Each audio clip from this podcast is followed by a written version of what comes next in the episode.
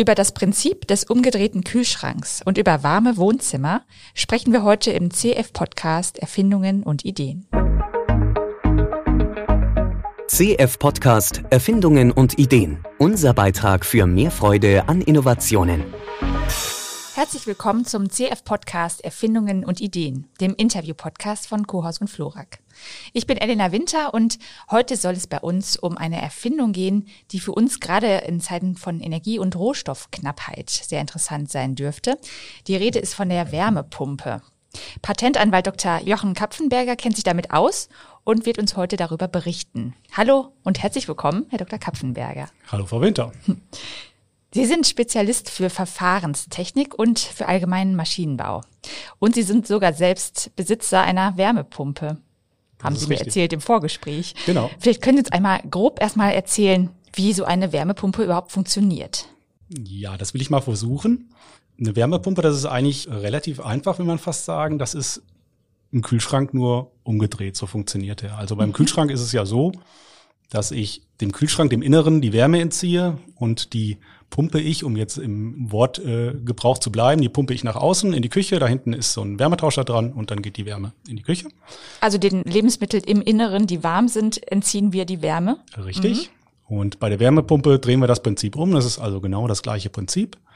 Nur entziehen wir der Umgebung die Wärme und pumpen die Wärme bei uns ins Haus zum Heizen oder zum Warmwasser machen. Wichtiges Stichwort, weil wir entziehen erstmal ja die Kälte der Umgebung, oder? Also das heißt, jetzt, da sind wir jetzt, glaube ich, schon bei einem interessanten Begriff angelangt, denn die ähm, Wärmepumpe soll ja eigentlich aus Kälte Wärme machen, oder? Wenn ich das richtig verstehe. Ja, äh, da setzen Sie voraus, dass es draußen meistens kalt ist oder zumindest ja. dann, wenn man heizt im Winter, ne, ist es draußen kalt. Genau. Aber äh, in der Thermodynamik ist es so, dass Kälte gibt's gar nicht. Es gibt eigentlich nur mhm. Wärme. Mhm. Es gibt Wärme auf unterschiedlichen Temperaturniveaus so dass es beispielsweise bei mir zu Hause so ist, wenn meine Kinder wieder die Tür offen lassen im Winter, dann äh, ist mir neulich aufgefallen, dass ich in diesem Zusammenhang dann sage, lass doch nicht die Wärme raus, während alle anderen immer sagen, es kommt ja die Kälte rein. Ja. Ähm, das scheint vielleicht so eine kleine Verfahrenstechniker-Krankheit zu sein. Interessant, ja. Also das Prinzip ist relativ einfach von der Wärmepumpe. Ich glaube, ich soll mal ein bisschen was dazu sagen. Mhm. Sie haben ja schon angedeutet, Kälte, Wärme. Also auch da ist es oftmals so, dass die Begriffe Temperatur und Wärme manchmal synonym verwendet werden, aber ähm, eigentlich hat das eine nicht so direkt was mit dem anderen zu tun. Also mhm. äh, man kann vielleicht mal vereinfacht sagen, die Wärme ist die Energie, die in einem Stoff gespeichert ist und die Temperatur ist eben die Temperatur, die dieser Stoff hat. Wie viel Wärme ich in dem Stoff speichern kann bei einer bestimmten Temperatur, hängt von dem Stoff ab. In Wasser beispielsweise kann ich mehr Wärme speichern als in Luft. Mhm. So. Und dann ist es bekannt, wenn ich einen Stoff erhitze, den warm mache, dann nimmt die Energie dazu und auch die Temperatur nimmt dazu. Grundsätzlich kann man sagen, äh, das ist linear. Also das heißt, wenn ich den Stoff doppelt so warm mache, dann hat er doppelt so viel Energie. Also kenne ich aus der Küche. Ich habe erst einen Topf kaltes Wasser und dann mache ich den warm und dann merkt man, da ist mehr Energie drin. Mhm. Und je wärmer ich den mache, desto mehr Energie ist da drin. Ja. Und wenn da jetzt Luft drin wäre, dann wäre es eine andere Genau, dann hätte es die gleiche Temperatur, aber die Wärmemenge, die in dem Topf ja. drin wäre, wenn da nur Luft drin wäre, wäre sehr viel geringer. Genau, ich sage das deswegen, weil Sie hatten mich auf so ein Beispiel aufmerksam gemacht, was ich mir dann mal angeschaut habe im, im Netz. So ein, genau, da ging es direkt um einen Behälter mit Wasser, einen Behälter mit Luft.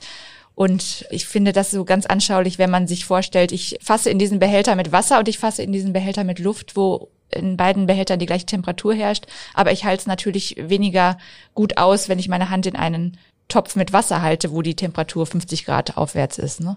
Genau. Genau, da ist eben so da ist viel, der Unterschied Wärme. Genau, da ist so viel Wärme drin, dass mhm. die Temperatur dann bei 50 Grad bleibt, während wenn ich ja. meine kältere Hand in 50 Grad warme Luft halte, ja. dann kühlen sie damit die Luft wieder runter und äh, die Luft hat nicht genügend Energieinhalt, um ihre Haut zu verbrennen, was beim ja. Wasser dann im Zweifelsfall schon ausreicht. Okay, und jetzt müssten Sie bitte nochmal erzählen, was hat das jetzt mit der Wärmepumpe zu tun? Diese Differenzierung zwischen Wärme und Temperatur. Ja, das ist ein grundsätzlicher Hintergrund. Ja. Eigentlich spannend für die Wärmepumpe wird's eigentlich erst, wenn man den Unterschied zwischen dem, was ich gerade beschrieben habe, also da würde man eine fühlbare oder sensible Wärme zu sagen, das ist das, was ich merke, wenn ich dran packe. Mhm. Also wieder, ich bin in der Küche und äh, ich koche Wasser, je wärmer das Wasser in meinem Topf wird äh, und ich packe die Hand dran, solange es nicht zu warm ist, werde ich merken, da steigt die Temperatur, ist immer mehr Energie drin. Ja. So, jetzt äh, passiert aber beim Kochen, was für die Wärmepumpe von Bedeutung ist, nämlich irgendwann kocht ihr Wasser, wenn sie es denn heiß genug machen. Mhm. Und dann werden sie feststellen, wenn sie einen Thermometer reinpacken, das Wasser wird nicht wärmer, während Mhm. es kocht, egal wie heiß sie die Platte machen. Ja. So, das heißt, solange das kocht, bleibt das auf einer Temperatur. Aber für den Phasenwechsel, also das Verdampfen des Wassers, brauchen sie jede Menge Energie und diese Energie steckt in dem Dampf, den sie erzeugen. Ach ja. Das heißt also, der Dampf, der ist dann auch 100 Grad warm, normalerweise, Mhm. der hat sehr viel mehr Energie als das gleichwarme Wasser. Ach und ja. dieses Prinzip macht sich letztlich die Wärmepumpe zunutze. Also wenn so- man, genau, also wenn man als Beispiel nimmt, wenn Sie den Deckel beispielsweise abmachen. Mhm. Und jetzt, Sie hatten das Beispiel mit der Hand gebracht. Jetzt äh, übertrage ich das mal auf das Kochen und Sie packen mit Ihrer Hand in den Dampf oder Sie bekommen Dampf an die, an die Hand. Ja. Da verbrennt man sich relativ leicht. Das hat jeder vielleicht schon mal mitgekriegt oder ob man sich dann verbrennt, ist noch eine andere Frage. Auf jeden Fall ist das sehr heiß und das liegt nicht unbedingt nur daran, dass der Dampf sehr warm ist, also 100 Grad hat, sage ich jetzt mal, sondern dass der einen sehr hohen Energieinhalt hat. Ja. Und da reicht schon wenig Dampf aus, wenn der kondensiert, dann wird diese Energie, sehr hohe Energie, wieder frei. Und das ist viel mehr Energie, als sie brauchen, um das Wasser vorher ein bisschen warm zu machen. Okay.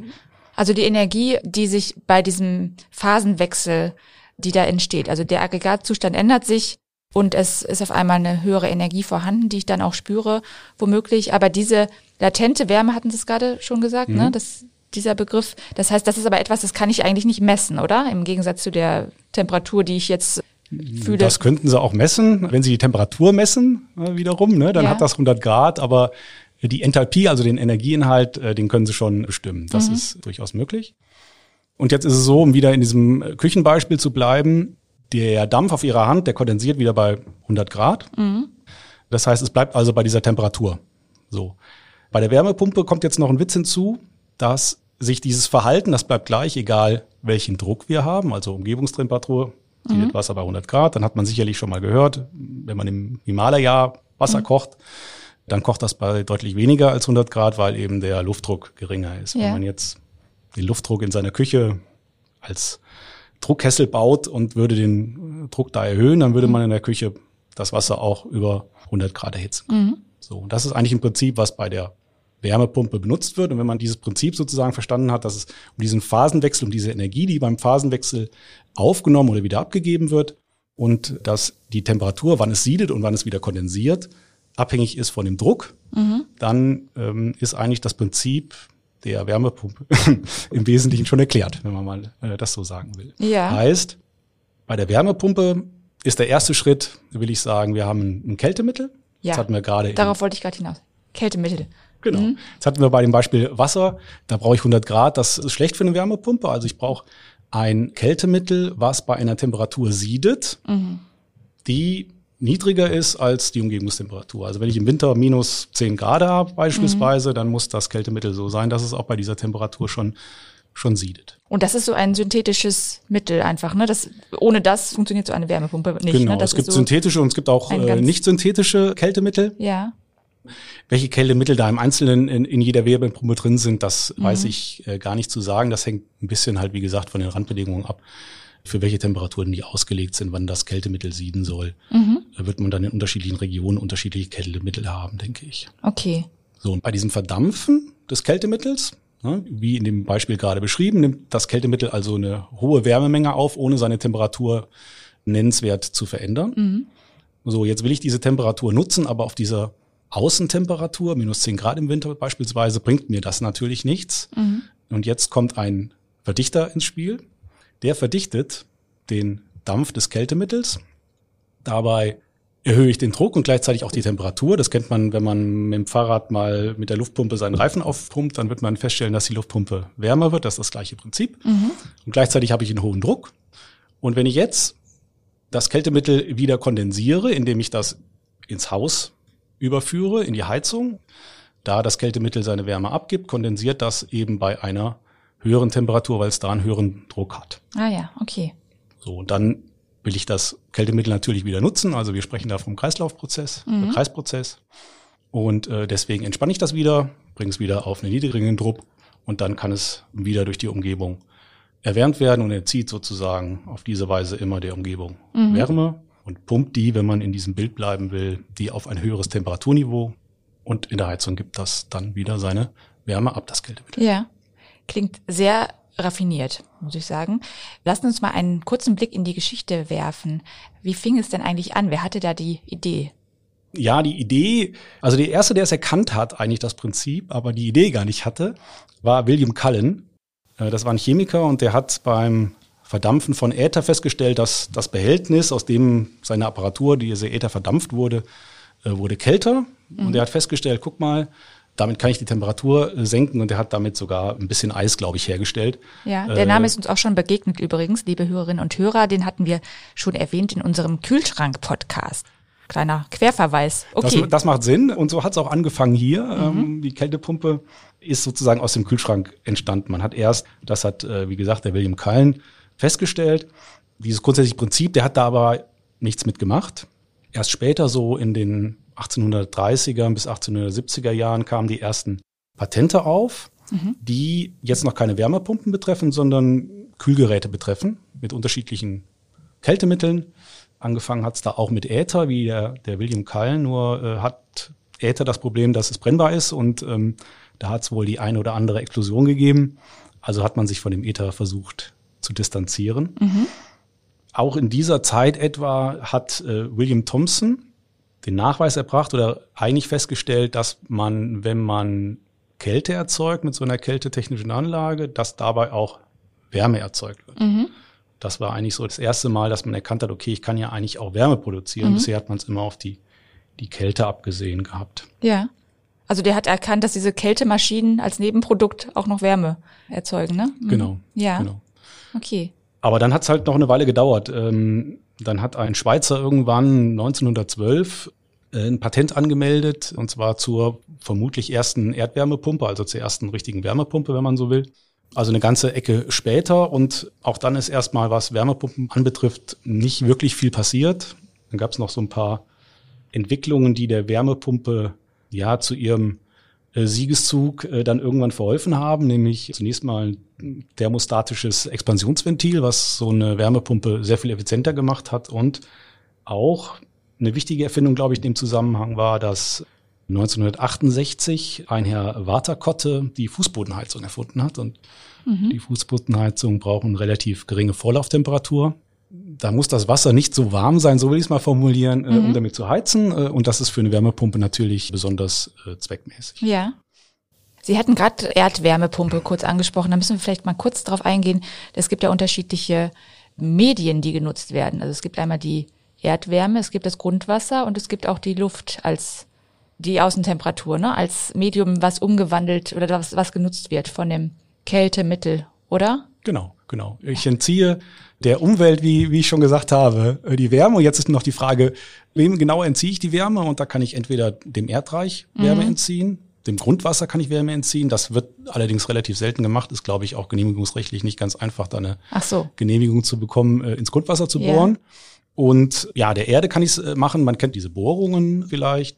Es gibt aber auch so Erdkollektoren, die werden dann einfach in der Fläche verlegt und man muss nicht ganz so tief bohren. Dafür muss man natürlich eine Riesenfläche belegen. Das ist recht aufwendig und deswegen ist eigentlich derzeit, glaube ich, in den meisten Fällen wird eine Luft-Wasser-Wärmepumpe verbaut. Auch so eine habe ich zu Hause, die haben Sie ja schon angesprochen. Yeah. Und die zieht die Wärme aus der Luft. Mhm. Und da ich ja schon gesagt habe, dass Luft relativ wenig Energie aufnehmen kann im Vergleich beispielsweise zu Wasser oder mhm. zur Erde, muss ich da relativ äh, viel Luft dran schaffen. Deswegen hat die da ein relativ äh, großes Gebläse und ich war auch, als ich das erste Mal vor meiner Wärmepumpe stand, äh, überrascht, welcher Volumenstrom an Luft da durchgeblasen wird. Das ist doch immens. Aber wenn man sich überlegt, dass die Wärme halt, wie gesagt, der Luft entzogen mhm. werden muss auf einem gewissen Temperaturniveau, muss halt mit diesem Temperaturniveau einiges an Luft dran geschafft werden. Ah ja. Und eingesetzt werden die, Sie hatten es gerade schon erwähnt, die Fußbodenheizung ist da so ein Beispiel. Was wären noch Einsatzbereiche auch im Privatbereich? Also die Heizkörper selber zum Beispiel auch? Die Heizkörper selber auch, ja. Also mhm. die Fachleute sprechen da äh, von Radiatoren, glaube ich. Mhm. Die werden auch eingesetzt. Also oft heißt es ja, Wärmepumpe funktioniert ja nur mit einer, mit einer Fußbodenheizung, weil ich eben nicht äh, so eine hohe Vorlauftemperatur äh, erreichen kann. Aber auch da gibt es in der Vergangenheit äh, jetzt kürzlich äh, Studien, die äh, eben gesagt haben, nein, auch im, im Bestand, in Altbauten kann ich durchaus auch Radiatoren mit Wärmepumpen betreiben, mhm. was natürlich aus ökologischer Sicht äh, schon sehr vorteilhaft ist. Ja, inwiefern? Also wissen Sie da, wie die Ökobilanz aussieht? Ja, äh, im Einzelnen natürlich nicht. Mhm. Aber es ist so, dass äh, das hängt jetzt natürlich ganz wieder von vielen Faktoren ab. Ne? Wie effizient ist meine Wärmepumpe? Äh, wie gut gedämmt ist, äh, ist mein Haus. Es entstehen ja keine CO2-Emissionen, das ist ja schon mal ein Vorteil. Ja und nein. Also das kommt darauf an, mit welchem Strom Sie Ihre Wärmepumpe mhm. betreiben. Das muss man natürlich Klar. ehrlicherweise sagen. Das ist ähnlich wie bei Elektromobilität mhm. im Auto. Wenn der Strom nicht ökologisch produziert wird, äh, mhm. entsteht da auch CO2. Aber ja. das ist, glaube ich, auch ein Grund, weshalb die Wärmepumpen zurzeit sehr angesagt sind, weil eben Ökostrom verfügbar ist und man einfach ein besseres Gewissen hat. Mhm. Also ich zumindest, äh, dass ich meine Wärmepumpe mit Ökostrom betreibe, ja. macht mir irgendwie ein besseres Gewissen und ähm, ja. Okay. Weil sie soll ja konventionelle Energieträger ablösen mhm. und das ist natürlich dann dann konsequent. Aber grundsätzlich, um, um die Frage zumindest ansatzweise zu beantworten, soweit ich das überhaupt kann, ich bin ja jetzt auch kein Wärmepumpenexperte oder so, ist es so, dass es grundsätzlich so ist, dass die Effizienz in vielen Fällen ausreichend ist, sie einzusetzen und eigentlich man auch Studien gibt's dazu, die, so wie man jetzt in der letzten Zeit so gehört hat, äh, wenn man mal im Radio hört und so, eigentlich zu dem Ergebnis gekommen sind, dass es klimafreundlich ist, äh, mhm. nicht nur in super günstigen Anwendungen, sondern auch, wie gesagt, in Altbauten oder im Bestand. Und dass es eigentlich auch langfristig zu geringen Kosten zu betreiben ist, sodass man da eigentlich mhm. äh, zwei Fliegen mit einer Klappe vielleicht in vielen Fällen äh, schlagen kann. Und das ist vielleicht noch nicht so ganz überall angekommen. Ich glaube, viele äh, ich werde auch öfter angesprochen, nach meinen Erfahrungen und mhm. ja, dass, dass man, glaube ich, einfach ähm, Wärmepumpen heutzutage in vielen Bereichen einsetzen kann, ja, und es trotzdem im Winter warm ist. Und was ist jetzt der Grund, warum sich die Wärmepumpe noch nicht so richtig durchgesetzt hat? Ja. Wahrscheinlich sind es dann doch die Kosten, oder? Also wenn Sie sagen, langfristig rentiert es sich, aber wahrscheinlich sind die Anschaffungskosten noch zu hoch oder was sind da so die Gründe? Ja, also ich glaube, wenn man das so, so aus der Historie sieht, würde man sagen, also was sich jetzt sehr stark gewandelt hat, sind, sind zweierlei. Einerseits Bestreben zu sagen, die Wirtschaftlichkeit ist vielleicht gar nicht in meinem Fokus, sondern ich will eigentlich ökologisch handeln. Mhm. So, was würde ich sagen, war bei mir auch ein wesentlicher Faktor, mhm. dass ich gesagt habe, ich also ich habe gebaut und ja. irgendwie war es war mir der Gedanke komisch, äh, ein neues Haus zu bauen und dann da Gas zu verbrennen. Mhm. Jetzt für mich persönlich. Das ist also, glaube ich, ein Thema für viele Leute, die sagen, auch wenn es für mich gar nicht billiger ist, äh, will ich es trotzdem haben. Ja. Und jetzt in letzter Zeit ist natürlich durch die Ukraine-Krise Gas und Öl im Preis deutlich nach oben gegangen und äh, dann wird die Wärmepumpe natürlich noch viel wirtschaftlicher, als sie ohnehin war. Und ich glaube, so eine Technologie muss sich auch erstmal durchsetzen. Und früher war einfach Gas und Öl, glaube ich, zu billig. Ich habe ja gesagt, so die Fußbodenheizung, die kam erst in den 70er Jahren auf. Mhm. Und das waren so die ersten Anwendungsfälle, glaube ich, für die, für die Wärmepumpe. Und dann braucht es natürlich auch eine Zeit lang, bis es genügend Fußbodenheizungen gibt. Mhm. Dann nach der Ölkrise in den 70ern irgendwie, glaube ich, war fossile Energie einfach zu günstig. Ja. Ja, da hat man das einfach verwendet und es gab vielleicht auch noch nicht genügend Anlagen, die gezeigt haben, dass sie komfortabel sind und äh, ja, es im Winter warm ist. Mhm, okay. Was sagen Sie denn als äh, Patentanwalt zu der Erfindung der Wärmepumpe? Wie rege ist da so der Markt? Ja, in welchem Bereich gibt es hier womöglich auch noch Neuentwicklungen, die auch durch Patente vielleicht geschützt werden? Ja, ich glaube, das ist wie in vielen Bereichen so. Eine Technologie ist eigentlich etabliert, aber es gibt kleine Verbesserungen, die immer wieder zu Patentanmeldungen auch führen äh, können. Da versucht natürlich gerade, wenn der, der Markt wächst, äh, wollen da alle Anbieter, glaube ich, so ein bisschen Alleinstellungsmerkmale äh, haben. Ne? Ist ja vernünftig. Mhm. Aber auf der anderen Seite muss man sagen, soweit ich das zumindest überblicke, sind keine grundsätzlichen Weiterentwicklungen da, auch in der letzten Zeit nicht weil das Prinzip ja, wie ich schon gesagt habe, gibt's ja schon seit, mhm. äh, seit Ewigkeiten und eigentlich so richtig kompliziert ist es dann auch nicht, ja. äh, so dass es da immer kleine Verbesserungen natürlich gibt, aber eigentlich ist es äh, eher verwunderlich, wenn Sie die Frage gestellt haben, warum eigentlich hat es das nicht früher gegeben. Mhm. Ne? Irgendwie die, die Idee ist sehr früh geboren, mhm. dass das geht und dann ist die Technologie auch nicht so sonderlich kompliziert ja. umzusetzen, aber es braucht dann halt äh, doch oft ja, verschiedene Randbedingungen und Faktoren, dann, dass mhm. so eine recht einfache und charmante Technologie eigentlich dann irgendwann wirklich in den Massenmarkt kommt. Ja. Okay. Ja gut, dann hoffen wir mal, dass sich die Industrie so ein bisschen, ja, oder dass das Bewusstsein einfach wächst auch, ne, für diese Form. Und ja, schauen wir mal einfach, was die Zukunft bringt. Ich danke Ihnen sehr für das Gespräch, Herr Dr. Kapfenberger, und ja, vielleicht bis zum nächsten Mal. Sie sind ja übrigens heute zum zweiten Mal hier in unserer Podcast-Folge. Vielleicht kommt noch ein drittes Mal. Ja, wer Bin weiß. gespannt, würde mich freuen. Schauen wir mal. Tschüss. Ja, danke, tschüss. Noch mehr spannende Geschichten zu Erfindungen und Ideen finden Sie unter daidalos.blog.